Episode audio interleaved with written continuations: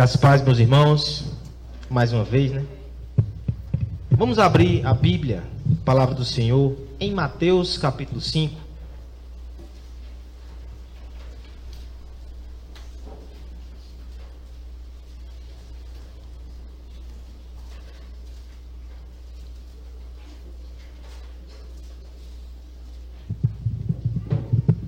Mateus capítulo 5. O início do Sermão do Monte. Algum tempo atrás, nas minhas leituras aleatórias, eu comprei um livro que continha os maiores discursos da história. Tinha cada um discurso e algum comentário explicando o contexto para que pudesse é, ficar mais claro por que aquele discurso foi tão importante. Adivinhe só qual foi o primeiro? Sermão do Monte. E adivinhe só que parte estava destacada do Sermão do Monte: as bem-aventuranças. Mateus 5, do verso 1 até o verso 12. E para que você pense que isso foi um fato isolado, algum tempo depois, eu comprei outro livro com um teor parecido. Eu gosto de ler discursos. Adivinha qual era o primeiro, mais uma vez? Sermão do Monte. Bem-aventuranças. Portanto, nós iremos começar a explorar agora o maior discurso da história da humanidade. Só que é mais do que isso. É o próprio Deus, na pessoa do seu Filho Jesus Cristo, que sobe a montanha, assim como Moisés subiu um dia, e agora revela a vontade de Deus para o seu povo. Cristo é o profeta perfeito e incomparável. Cristo é a própria verdade de Deus. Essa é a verdade do Rei. É por isso, inclusive, que a nossa série, em Mateus 1 até o capítulo 7, recebe esse título. Chegamos no coração dessa série: Sermão do Monte. As bem-aventuranças. Eu espero que eu tenha conquistado a sua atenção para esses versos tão maravilhosos que nós vamos ler. Exploraremos um por um. Mas hoje vamos ter uma visão panorâmica e vamos ler todo os 12 versos. Mateus capítulo 5, do verso 1 ao verso 12.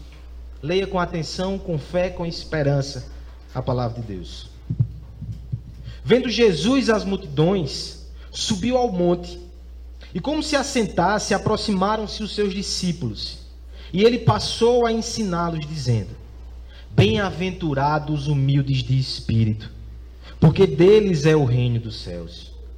Bem-aventurados os que choram, porque serão consolados. Bem-aventurados os mansos, porque herdarão a terra. Bem-aventurados os que têm fome e sede de justiça, porque serão fartos.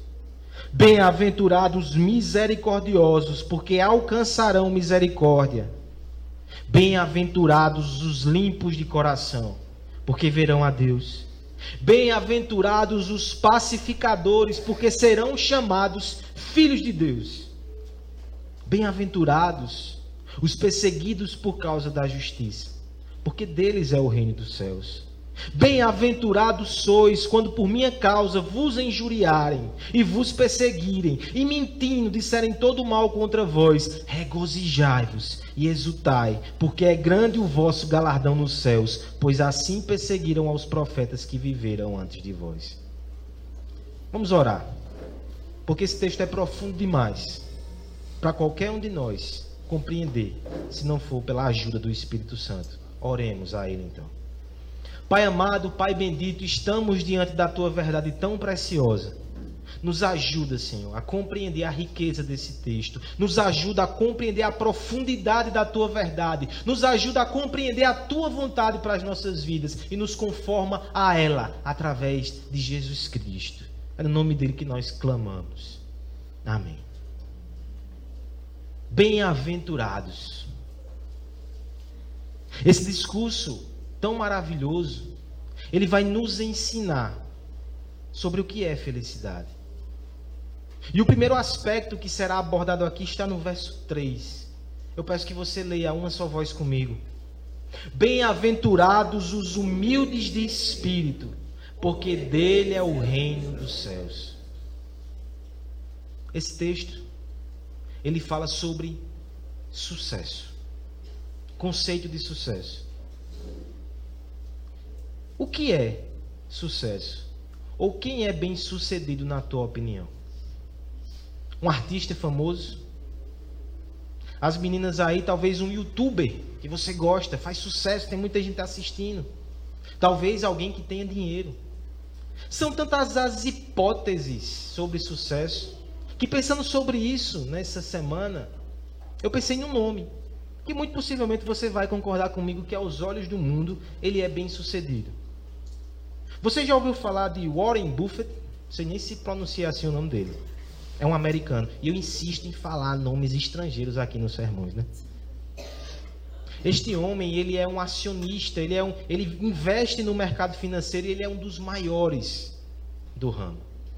A sua empresa, por exemplo, tem ações consideráveis na Coca-Cola, Visa no seu cartão e várias outras empresas. Ele consegue a mágica de conseguir 20% de retorno em média nas suas ações mensalmente. Ele é um dos homens mais ricos do mundo. Em 2019, a sua fortuna foi estimada em 90 bilhões. Aos olhos do mundo, que muitas vezes mede o padrão de sucesso com o tamanho da conta financeira, certamente este homem é um exemplo disso. Ele é alguém que conseguiu, ele é alguém bem sucedido. E lendo um pouco essa semana sobre os seus pensamentos, eu peguei algumas frases dele que eu gostaria de compartilhar com você nesse instante. Primeira recomendação que ele dá para aquele que deseja ser sucedido é um tanto quanto óbvio. Ele diz o seguinte: se você quer ser realmente bem-sucedida, você deve aprender a dizer não para quase tudo. É interessante que nesse aspecto ele fala uma coisa que o nosso pregador Spurgeon passou bem perto dela. Spurgeon certa vez teria ensinado aos seus alunos que seriam pastores que aprender a dizer não seria mais valioso do que aprender latim. Faz sentido. Saber dizer não, estabelecer prioridades. Você não vai conseguir ser bem sucedido se você não fizer isso. Outra orientação que ele deu: você não consegue ser especialista em tudo. Você precisa descobrir qual é o seu ciclo de competência e ali você investe e ali você trabalha. Você conhece aquilo, você tem habilidade naquilo, invista naquilo. Me chamou a atenção esse conceito porque remete até uma certa humildade. Eu não consigo dar conta de tudo. Se o que eu sei é máquina, é carro, é construção, é ração, é ali que eu vou. Interessante, né? Mas o que mais me chamou a atenção entre das coisas que eu li sobre esse homem, foi quando ele disse que se ele pudesse, ele trocaria toda a sua fortuna para ser um filósofo de sucesso. E filósofo não combina com dinheiro mesmo, né? Em outras palavras, todo esse sucesso que nós olhamos e aparentemente ele tem, de algum modo, ele entende que aquilo não é a coisa que mais alegraria o seu coração. E eu digo mais: se ele fosse filósofo, ele também sentiria a mesma sensação de insuficiência. Eu trago o exemplo desse homem aqui, porque por mais que existam coisas úteis na vida dele, interessantes, ele é um exemplo daquele que chegou no topo, talvez em primeiro lugar, né, ou dentre os primeiros lugares, e ainda assim está satisfeito. O sucesso não preencheu a sua alma, de modo que eu posso até pensar: esse homem não é bem sucedido de verdade, ou pelo menos segundo os padrões da Escritura. Com quem você vai aprender a ser bem sucedido? Se você quer ter sucesso na vida, que sucesso é esse? É o sucesso dos insatisfeitos? O Sermão do Monte nos dá uma outra visão. O Sermão do Monte, ele começa nos mostrando uma, um outro caminho. Algumas orientações rápidas antes de entrar nessas bem-aventuranças. Primeiro, elas falam sobre felicidade, mas falam sobre mais do que isso. Bem-aventurados, no grego é macários. E macários pode ser traduzida de tantas formas. Mas talvez a que mais chegue perto do seu significado não é simplesmente feliz, é abençoado. É aquele homem que foi feito feliz por Deus. Falaremos então sobre felicidade neste domingo e nos próximos. Mas não só isso, essa felicidade é uma felicidade estranha e esquisita. Eu acho que você já percebeu isso. Feliz quem sofre, feliz quem é pobre, feliz quem é perseguido. Eu me lembro do comediante paraibano Shaolin, que referência, né? Quando ele dizia: Eu sou pobre, mas sou feliz. Ele, mentira. Não existe isso. Mas o Sermão do Monte está dizendo uma coisa parecida: pobre, humilde, perseguido, chorando e sou feliz. Sou feliz, não sou abençoado por Deus. É contracultural, irmãos. A ideia é realmente pegar os nossos conceitos e virar de ponta cabeça. Mas uma terceira coisa, por mais que seja contracultural e até nos confronte, é encantador. Você não queria viver perto de uma pessoa assim? Que mesmo em momentos de tristeza, de privação e de perseguição, mantém uma paz e serenidade e está feliz. Você não queria estar perto de uma pessoa assim? Você não queria ser assim? Todos nós devemos ser assim. Essa é a quarta coisa que eu vou lhe dizer. As bem-aventuranças descrevem aqueles que fazem parte do reino de Deus. Você precisa observar cada uma delas junto comigo, como se fosse um espelho, analisando o seu próprio coração. Eu sou assim. Eu estou caminhando nessa direção, ou isso é totalmente estranho e alheio a mim. Esse é o caráter daquele que faz parte do reino dos céus. Começamos, portanto, nessa noite trabalhando no primeiro aspecto: sucesso. O que é sucesso? E eu vou resumir tudo que veremos nessa noite numa frase. E nós iremos explorar, entrar, nos aprofundar nessa frase. Preste atenção nela. Se você gosta de anotar, esse é o resumo do sermão. O verdadeiro sucesso consiste em reconhecer que só há um reino perfeito. E ele pertence àqueles que humildemente se rendem ao Rei verdadeiro. Mais uma vez. O verdadeiro sucesso consiste em reconhecer que só há um reino perfeito. E ele pertence aos que humildemente se rendem ao Rei verdadeiro. Falaremos nessa noite, então, irmãos, do sucesso dos fracassados. Primeira parte da sentença que iremos analisar. O verdadeiro sucesso consiste em entender que só há um reino perfeito. Leiamos todos juntos mais uma vez. Capítulo 5, verso 3, a primeira das bem-aventuranças. Bem-aventurados.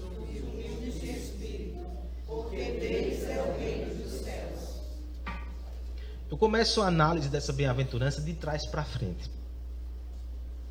Deles é o reino dos céus. Qual é o impacto que esta promessa causa no seu coração.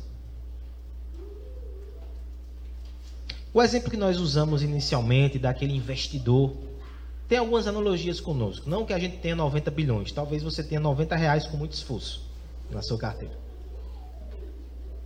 Mas há um princípio interessante ali: aquele homem tem recursos, ele precisa aplicar e investir aquele recurso. Nós também. Não só dinheiro, viu? Tempo, afeto, esforço, nossos desejos, a gente está investindo em algum lugar sempre. Podemos até dizer, estamos investindo em reinos.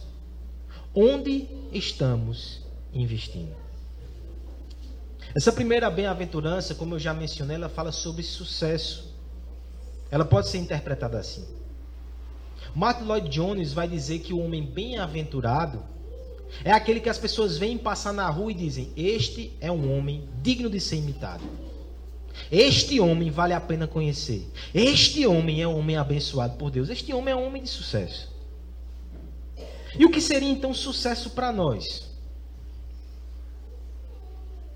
Os retornos que nós conseguimos, as relações que nós construímos, o êxito nos nossos sonhos e nos nossos propósitos, isso acaba ficando muito pessoal.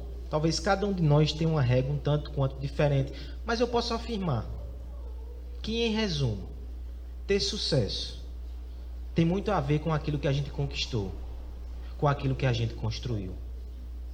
O que é que você conquistou? O que é que você construiu? Talvez é um nome, uma carreira, uma reputação, uma família, uma empresa, uma igreja. De alguma forma, um império ou um reino. Ter sucesso é construir um reino para si.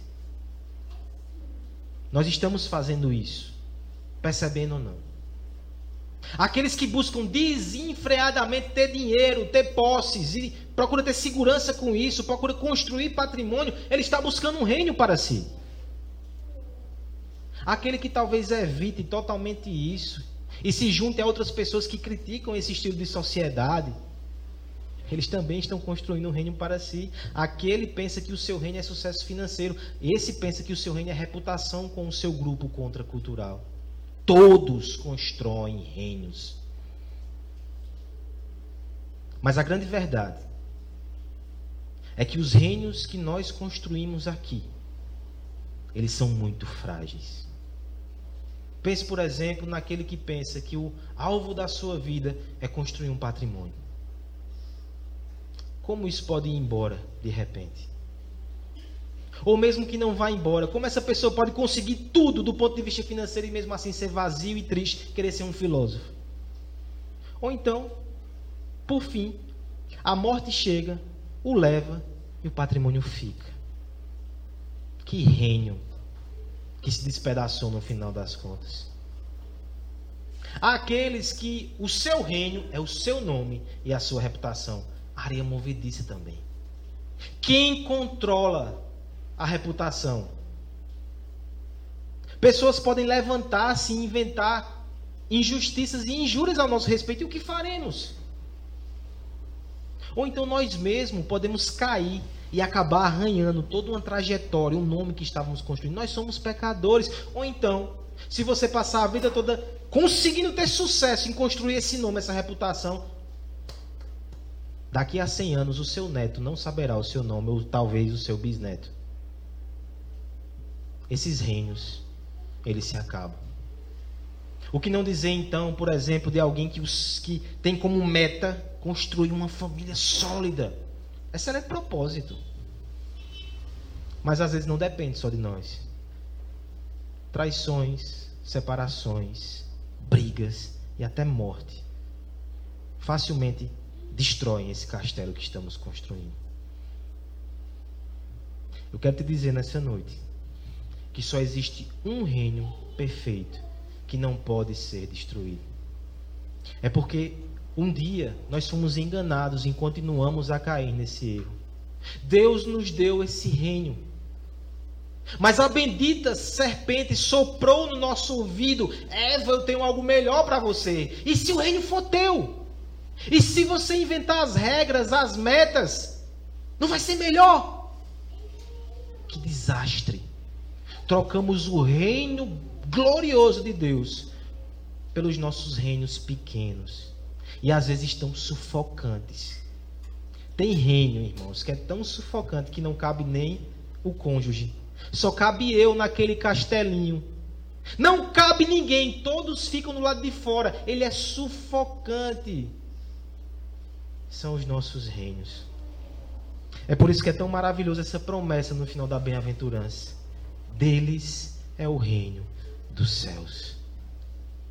Pecadores que se rebelaram, que se afastaram, que abandonaram o reino de Deus. O reino de Deus veio até vocês.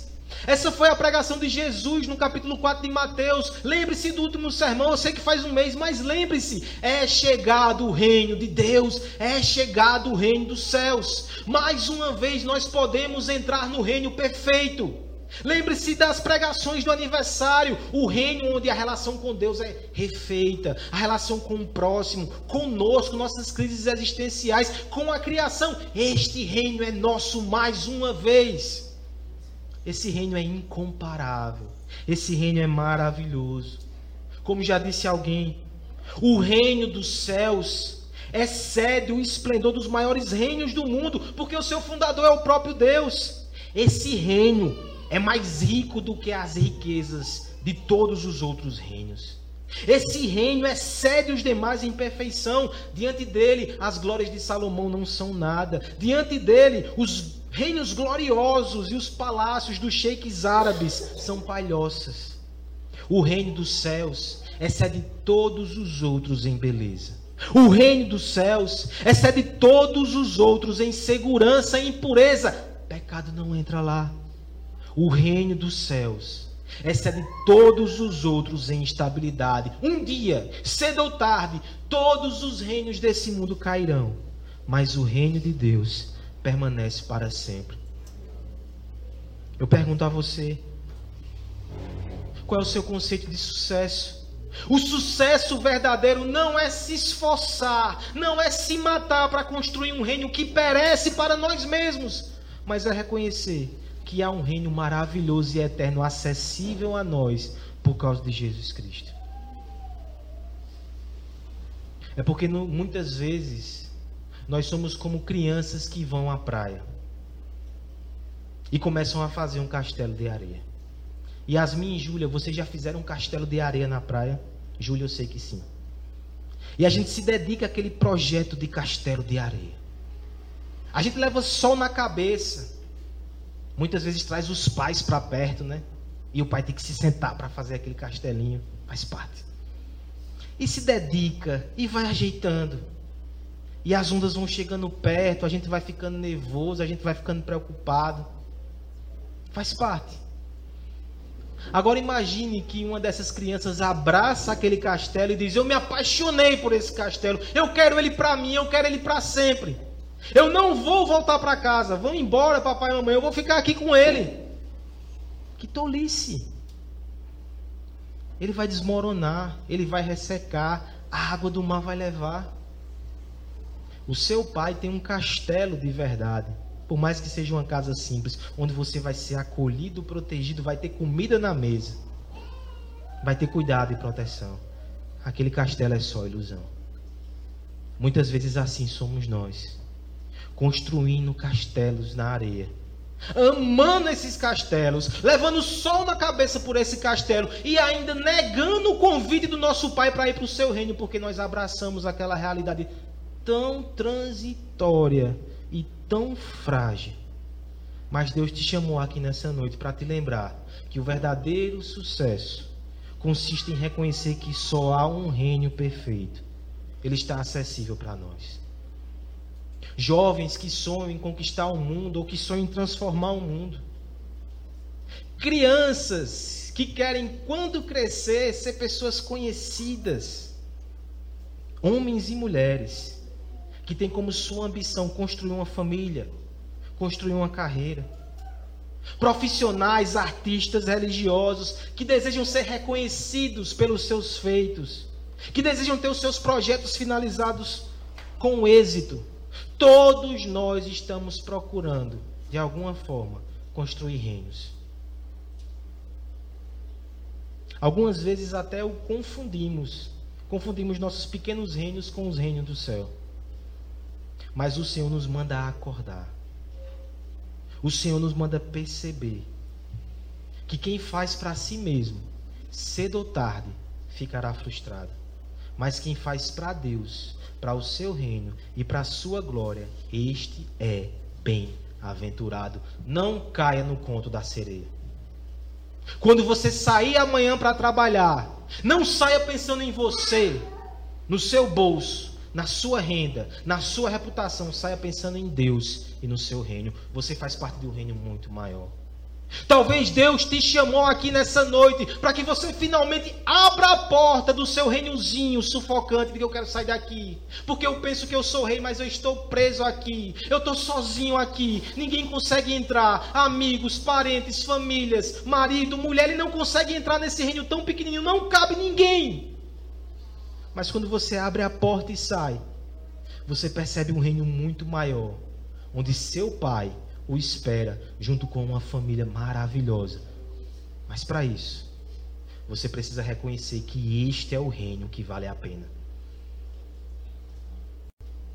Amigo que nos visita, deixa eu deixar uma coisa muito clara aqui. O propósito principal de Jesus Cristo não é te ajudar a lidar com os problemas do seu reino. Consertar minha família, consertar minha casa, consertar minhas finanças. A graça dele chega aí também, mas esse não é o seu propósito principal. Ele não é um ajudante no teu reino. Ele quer que você conheça o reino dele e se dedique com entusiasmo e paixão a algo muito maior do que você mesmo. Esse é o convite. Mas ele é maravilhoso. Viva para um reino muito maior. O reino de Deus está aqui. E o reino de Deus é oferecido a você. O que é sucesso? O verdadeiro sucesso consiste em reconhecer que só há um reino perfeito. E em segundo lugar, irmãos, nós precisamos reconhecer também que esse reino perfeito ele pertence àqueles que humildemente se rendem.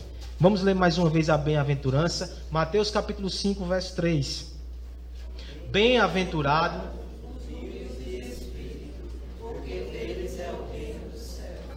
o reino dos céus é incomparável. Quem não queria estar num reino assim, mas tem um problema. Ele já tem rei. Ele só tem um rei. Para que você ingresse nele, você tem que deixar a sua coroa de lado. E você tem que ajoelhar-se diante do rei. Nem todos farão.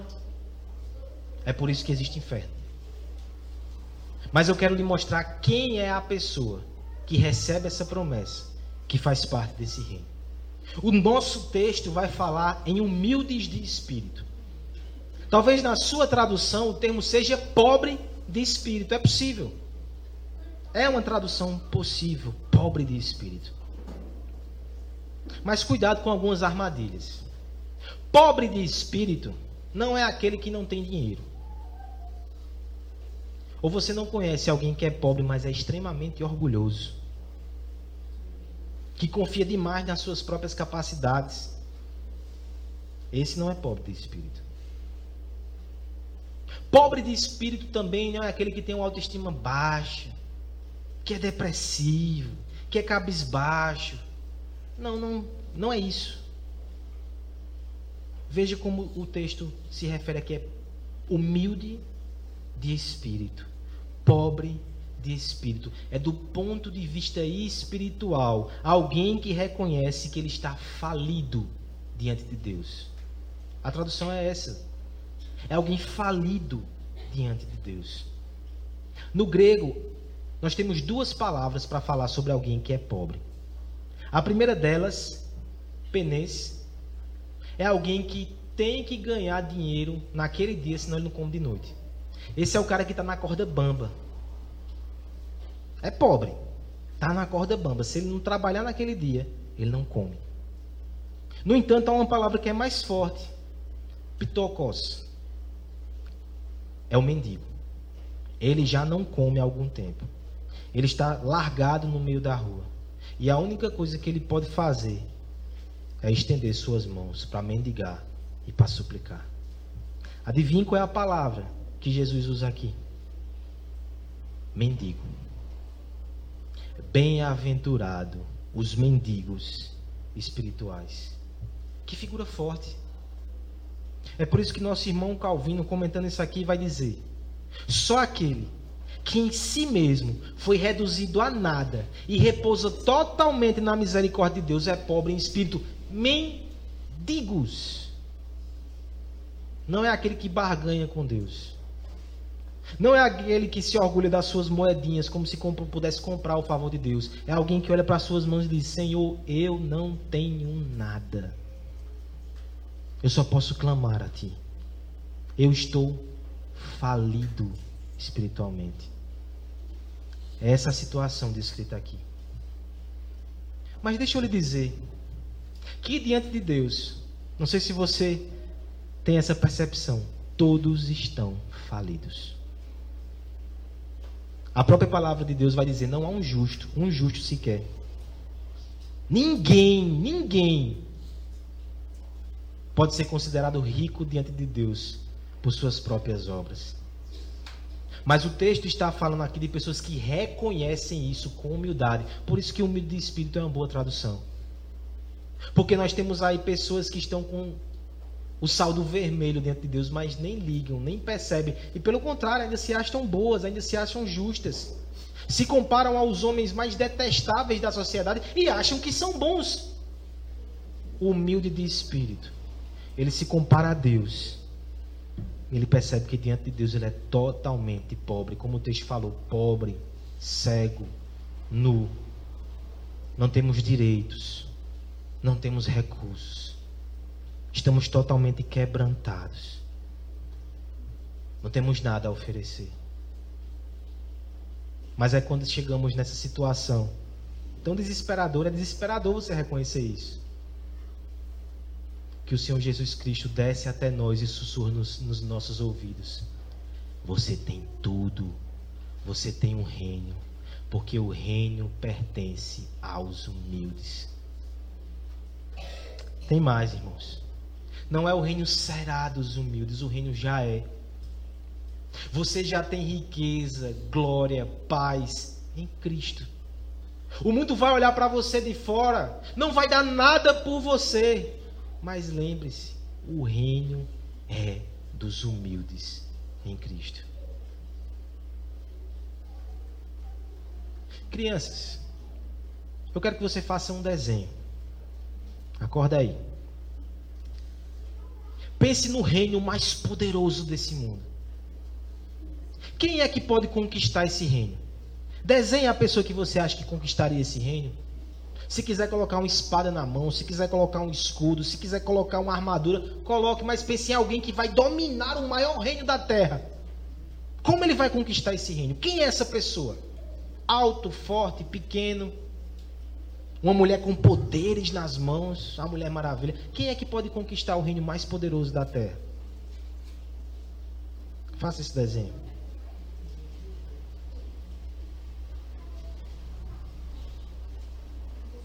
A palavra de Deus, ela responde isso para nós. A quem pertence este reino?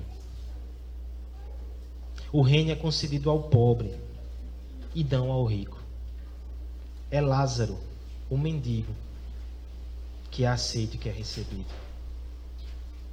O reino pertence àquele que é frágil e não àquele que é forte. A viúva, a, mulher Ciro Fenícia foi recebida. Pôncio Pilatos ficou fora desse reino. O reino pertence às criancinhas, indefesas e pequeninas não aos soldados romanos que escarneceram de Jesus com toda a sua força e pompa. Na Cristo, o reino não estava com os fariseus, tão conscientes da sua própria justiça e retidão. O reino não estava com o zelote, o revolucionário que queria dominar pelo poder e pela força. O reino estava com os fracos, prostitutas, publicanos, que olhavam para si mesmos e entendiam que não tinham nada a oferecer, só podiam clamar, mas aqueles que clamavam, com o coração arrependido e quebrantado, eram acolhidas pelo Senhor Jesus Cristo. Aqui eu lembro das palavras de Spurgeon que dizia: No reino de Deus, a pergunta não é você é nobre, a pergunta é você é pobre. Só existe um reino perfeito o reino dos céus. E ele pertence àqueles que humildemente se prostam diante de Jesus. Deixa eu dar o gabarito do desenho das crianças. Eu acho que já foi tempo suficiente. Ele está desenhando ali, não sei se ele já terminou. Aquele que conquista o maior reino dessa terra não é a Mulher Maravilha com o seu chicote não é um guerreiro com a sua grande espada. É um homem de joelhos, quebrantados diante do Senhor Jesus Cristo. Pode ser bem pequenininho, pode ser uma criança. Pode ser uma senhora que ninguém dá muita atenção a ela. Mas aquele coração quebrantado, ela recebe de Jesus Cristo a promessa que o reino dos céus é dela. Meu irmão, não tenha medo de ser humilde. Não tenha medo de ser humilhado. Existem alguns contextos e até algumas igrejas que exigem uma performance tão perfeita que a gente mente sobre quem nós somos. E a gente não tem coragem de confessar pecados. Mas não é assim com o verdadeiro evangelho. Você pode tirar as máscaras aqui. Você pode dizer: Eu sofro. Eu ainda peco e caio. Eu não sou tão constante, tão firme. Você pode olhar para as suas mãos e dizer: Senhor, elas ainda estão vazias, eu não consigo. Quando você fizer isso, Ele olhará para você e vai dizer: Você entendeu. Era sempre assim que eu queria que você estivesse. Ele não quer que o seu povo ande com o nariz empinado, altivo, super religiosos, super espirituais. Diante de Deus, todos somos falidos. E feliz é aquele que reconhece isso, porque ele conhece o seu Salvador. Ele é aquele que não, ele não apaga o pavio que fumega, ele não quebra a cana despedaçada, ele acolhe. O quebrantado Deus não rejeita. Não tenha medo de ser humilde, de ser simples de demonstrar suas fraquezas. Não tenha medo de confessar pecados. Não tenha medo de dizer, eu não consigo. Já dizia o apóstolo, ou na verdade Cristo disse ao apóstolo: é na fraqueza que o poder dele se aperfeiçoa. Você não precisa ser o seu salvador. Você já tem um salvador perfeito. Você precisa se entregar a ele. Você precisa depender dele. Você precisa se humilhar diante da sua presença. Esse é o primeiro degrau do cristianismo. Se você está aqui nessa noite e não pisou nesse primeiro degrau, eu recomendo que você pise o quanto antes. Sem humildade de espírito, não há salvação, não há cristianismo, não há sucesso. O verdadeiro sucesso consiste em reconhecer que só há um reino perfeito. E ele pertence aos que humildemente se rendem ao Rei verdadeiro. Temos aqui um teste diante de nós. Eu gostaria de encerrar esse primeiro sermão te ajudando a refletir nesse teste. Talvez seja um pouco doloroso, mas necessário. Como eu sei se eu sou humilde de espírito? Por favor, não seja muito genérico. Não se esconda. Eu pensei em pelo menos três testes práticos para o nosso coração. O primeiro deles, nossa relação com Deus. Como é que está a nossa vida de oração? Oração tem tudo a ver com humildade de espírito. Esse ensinamento, quem despertou em mim foi o pastor Eber Campos. Porque ele disse: o que é orar se não suplicar? Se não mendigar a Deus? Se não dizer, eu não posso, tu podes, faz, Senhor. Se a gente ora pouco, é porque a gente ainda se acha rico. Eu vou resolver, eu vou dar um jeito. Se eu não conseguir, se eu me atrapalhar, se eu me enrolar, aí eu peço ajuda a Deus. Não é assim. Aquele que é humilde de espírito, todos os dias ele está de joelhos aos pés do seu Senhor, porque ele entende que ele não consegue tomar conta da sua vida sozinho. Ele não consegue cuidar da sua família. Ele não consegue resistir no dia mal. Ele não consegue vencer as tentações. Ele não consegue parecer com Jesus Cristo. Ele não consegue cuidar das, do seu trabalho, do seu emprego, da sua casa. Ele precisa da graça de Deus. Por isso ele está com a mão estendida, pedindo em oração. Como está a tua vida de oração? Segundo teste, como você tem lidado com os planos frustrados?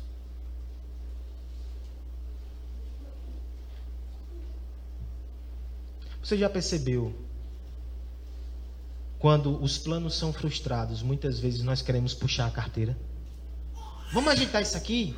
Vamos dar um jeito? Eu lhe dou um agrado. Abra essa porta. Dê um jeitinho. Só que diante de Deus, quando a gente puxa a carteira e quando a gente abre a carteira, adivinha o que tem lá? Nada. Quando a adversidade, quando o sonho não acontece do jeito que você espera. Você tem sido humilde de espírito. Tem dito, Senhor, eu não tenho nada. Eu não sei de nada. Faça-se a tua vontade. Aqui está a minha oração e meu desejo. Olha com graça, Senhor. Mas se tua resposta for não, eu me humilho diante de ti. Eu aceito a tua vontade. Eu não sou soberbo e orgulhoso. Eu não quero ter a resposta para todos os dilemas da minha vida. eu me humilho na tua presença. Terceiro teste. A relação com o nosso próximo. Se as pessoas ao teu redor, até as mais próximas, marido, mulher, se quiser responder escondidinho, vou até mostrar mesmo, né? Mas eu não quero criar conflitos.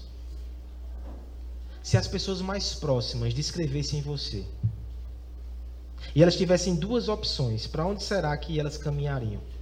Você é um monarca exigente, ou você é um servo dedicado e paciente?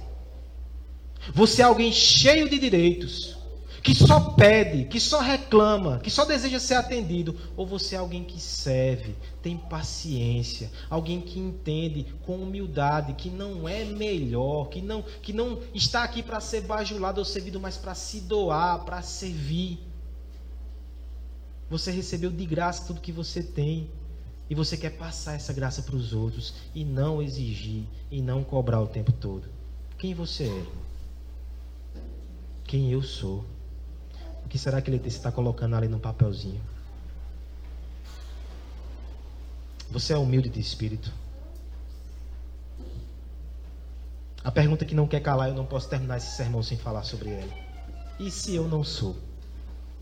E se eu estou reprovado? E se eu acho que eu sou muito pouquinho, que me dá uma angústia no coração, eu quero crescer nisso, o que eu preciso fazer? Cuidado. O texto não diz para você fazer nada. Procure o imperativo aqui para ver se você acha. Ele não diz que você deve ser. Ele diz que você é. Isso não é algo que eu faço. É algo que Deus faz em mim e me transforma nisso. A gente não deve se esforçar para ser pobre. Esforçar-se para ser pobre pode ser orgulho. A bem-aventurança ela ensina exatamente o contrário, pobreza de espírito. Envolve desesperar-se de si mesmo. Envolve desesperar-se das suas próprias capacidades, dos seus recursos, dos seus poderes. É entender que somos incapazes de qualquer tipo de aceitação diante de Deus que não podemos ganhar qualquer ponto com o Senhor, que não podemos pleitear nenhum direito diante de Cristo. É depender totalmente da graça de Deus. E é isso que eu quero que você faça nessa noite. É isso que eu preciso fazer. É isso que eu preciso ser. Dependente da graça de Deus. Esse é o primeiro degrau. Essa é a primeira bem-aventurança. Graças a Deus por isso. Começa com graça. Faça um exercício de imaginação. E se o primeiro degrau fosse ser puro de coração? Sairíamos dessa porta e não voltaríamos mais. Mas para começar o degrau da bem-aventurança, você não precisa ser puro de coração, não. Você precisa ser pobre de espírito. Você precisa se curvar diante de Cristo. Você precisa dizer: Eu não sou, tu és. Me ajuda na minha fraqueza. Não busque ser pobre, busque o rei que te faz pobre e que te faz humilde. Quanto mais você depender dele, quanto mais você estiver unido a ele, mais você vai ser como aquele que é manso e humilde de coração. Mais você vai ser cheio daquele que não usurpou ser igual a Deus, mesmo sendo Deus. Você vai ser cheio daquele que se fez pobre para que fôssemos feitos ricos. Enquanto eu e você somos o rei do nosso próprio reino, a gente não pode confessar pecado e não pode admitir fraqueza, porque senão tudo vai ruir. Mas a partir do momento que você entrega a coroa a Cristo, você pode confessar, você pode descansar, você pode ser humilde diante da sua presença. Eis a boa nova. O Senhor está perto dos que têm o coração quebrantado e salva os de espírito abatido. Salmo 34, 18. O mundo não aceita pessoas que se humilham. Mas Jesus Cristo só aceita essas pessoas. Se você reconhece a sua fraqueza e a sua dependência, ninguém na face da terra é mais feliz do que você. Porque você vai encontrar tudo o que você precisa em Jesus Cristo, o reino dos céus é seu. Humilhe-se diante do Rei que foi humilhado por nós. Ele nos faz bem-aventurados.